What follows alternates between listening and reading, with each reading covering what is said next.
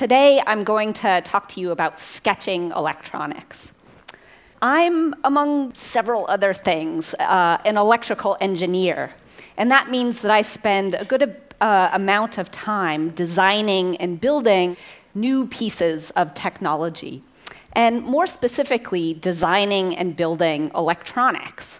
Um, and what I've found is that the process of designing and building uh, electronics is uh, problematic in all sorts of ways. So it's a really slow process. It's really expensive. And the outcome of that process, namely electronic circuit boards, are limited in all sorts of kind of interesting ways. So they're really small generally, they're square and flat and hard, and frankly, uh, most of them just aren't very attractive. And so my team and I have been thinking of ways to really change and mix up the process and the outcome of designing electronics. And so, what if you could design and build electronics like this? So, what if you could do it extremely quickly? Um, extremely inexpensively, and, and maybe more interestingly, really fluidly and expressively and even improvisationally. Wouldn't that be so cool? And wouldn't that open up all sorts of new possibilities? I'm going to share with you two projects that are investigations along uh, these lines, and we'll start with this one.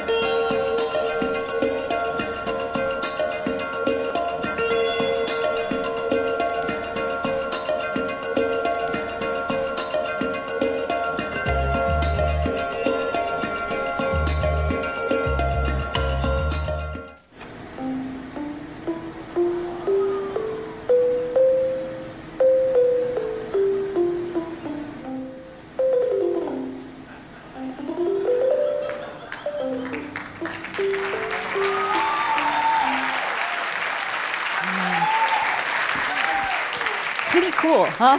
Um, we think so.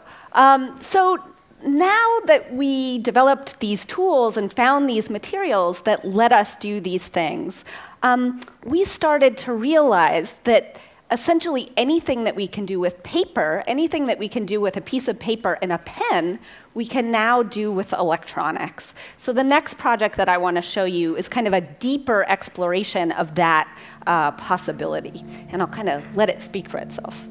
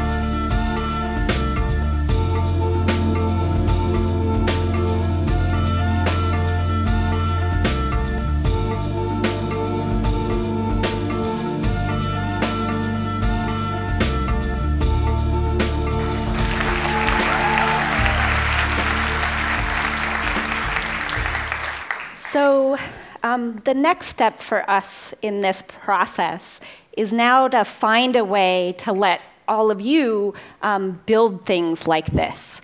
Um, and so the way that we're approaching that is by kind of teaching workshops to people where we explain how they can use these kinds of tools, and then also working to get the tools and the materials and techniques kind of out into the real world in a variety of ways.